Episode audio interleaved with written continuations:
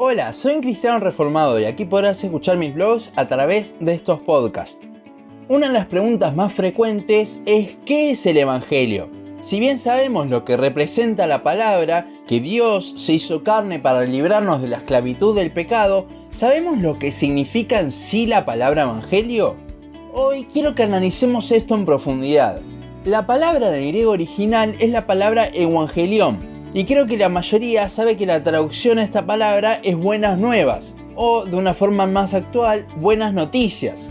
Pero, ¿a qué se refieren estas buenas noticias? Si bien la primera vez que se usa el Nuevo Testamento es en Mateo 4:23, en la Septuaginta, la traducción a griego del Antiguo Testamento, se usa repetidas veces.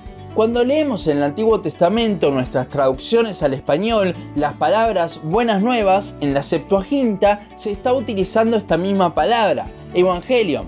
La primera vez que leemos buenas nuevas en el Antiguo Testamento es en 1 Samuel 31.9. En este pasaje es donde Saúl se suicida antes de ser asesinado por los filisteos, y estos encuentran su cuerpo. Entonces dicen enviar a mensajeros para compartir la noticia de que el rey de Israel había muerto, con lo cual habían ganado esta batalla. Las palabras buenas nuevas son las noticias que esperaba el pueblo de la guerra que se estaba peleando afuera de las murallas. Durante los libros de 2 Samuel, Primera y Segunda Reyes, vamos a ver esta palabra en referencia a noticias que vienen de afuera con el fin de calmar una situación tensa que estaba atravesando el pueblo, o por algo que había pasado fuera de las murallas o del lugar donde estaban pero que igualmente les afectaba. Por ejemplo, cuando le llega a David la noticia de la muerte de Absalón en 2 Samuel 18. Dos pasajes que reflejan el uso de la palabra son Proverbios 15:30 que dice, La luz de los ojos alegra el corazón y la buena nueva conforta los huesos, y Proverbios 25:25 que dice, como el agua fría al alma sedienta, así son las buenas nuevas de lejanas tierras. Las buenas nuevas son aquellas noticias que le llegan al pueblo de que los guerreros habían ganado la batalla y ya no corren peligro. El pueblo no hizo nada para ganar la batalla, sino que simplemente estaban preocupados porque si perdían los vendrían a invadir. Es por esta razón que Proverbios dice lo que dice con respecto de las buenas nuevas. Las buenas nuevas tranquilizan porque alguien ya ganó la batalla y nadie vendrá a matar al pueblo. ¿Cómo se relaciona esto con las buenas nuevas de Jesucristo y con lo que hoy conocemos como Evangelio? Bueno, nosotros somos el pueblo, asustado, temeroso, pero Cristo es el batallón que peleó la guerra y la ganó allí en la cruz. ¿Contra quién fue esta guerra? Contra el pecado. Cristo ganó allí en la cruz la batalla. Esta es la noticia que nos llega a nosotros. Este es el Evangelio que Cristo ganó. Y ahora no nos debemos preocupar porque el enemigo ya no viene para matarnos. Ya no tiene poder porque Cristo ganó. Hay otro aspecto que se relaciona entre el uso de esta palabra y el Evangelio de Cristo que me encanta. El pueblo no participó en la batalla. Fueron los guerreros, en el caso del Evangelio, Cristo, los que pelearon por la salvación de su pueblo. Nosotros no hicimos nada para ser salvos, simplemente creímos a la noticia que nos llegó, pero la salvación la ganó Cristo en la cruz, el campo de batalla. Como dice Matt Chandler en el documental American Gospel, es como en la historia de David y Goliat.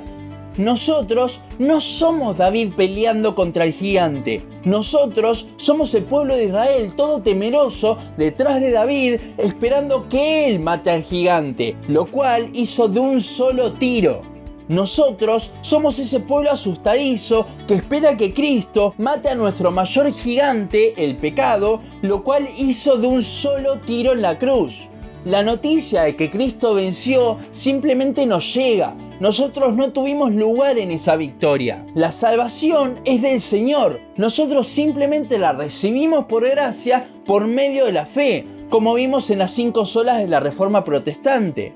En la iglesia moderna muchas veces se ha escuchado personas que no predican del pecado como parte del Evangelio, pero es algo central, ya que la guerra es contra él. Qué buenas noticias serían si ni siquiera se informa de que estamos en una guerra, Las buenas noticias del Evangelio vienen cuando vemos nuestro pecado. Si no estamos conscientes de esta batalla, estas buenas noticias nunca nos confortarán los huesos, ni calmarán nuestras almas sedientas, como dice Proverbios. La batalla es parte de la buena noticia. Si bien no es una buena noticia estar en batalla, lo es el hecho de que alguien la venció por nosotros. Las buenas noticias vienen cuando estamos conscientes y temerosos de la guerra contra el pecado. Es cuando escuchamos de que Cristo venció que podemos estar tranquilos, como lo describen los versículos de Proverbios. Antes de las buenas noticias de salvación de Jesucristo, debe venir la mala noticia de que estamos en guerra, de que somos pecadores. Por último, hemos sido llamados por Dios, una vez que creímos esta noticia, a compartirla. Cuando se enviaba el mensajero, este iba lo más rápido posible a informar sobre la victoria de la guerra. De hecho, la palabra maratón viene de la batalla de Maratón, donde al ganarla los griegos sobre los persas en el año 490 a.C. enviaron un mensajero llamado Filipides, que corrió desde la playa de Maratón hasta Atenas y murió del cansancio tras correr 42 kilómetros para dar la noticia de la victoria. De esta misma forma es que debemos ir a anunciar las buenas nuevas de que Cristo, siendo Dios, se hizo hombre, vivió la vida perfecta, pero murió en la cruz pagando la condena que era nuestra por nuestro pecado, y resucitó anunciando la victoria sobre la muerte y el pecado. Jesucristo cuando resucitó fue este primer mensajero que vino a darnos las buenas noticias al pueblo, pero ahora todos los que somos parte del pueblo que creímos la noticia, somos también mensajeros y lo debemos llevar hacia más pueblo todavía. Hasta aquí nuestro podcast de hoy. Seguinos en Facebook, Instagram, YouTube y Spotify. En todas nos encontrás como un cristiano reformado. También seguinos en uncristianoreformado.blogspot.com para leer el resto de nuestros blogs. Nos vemos en la siguiente ocasión.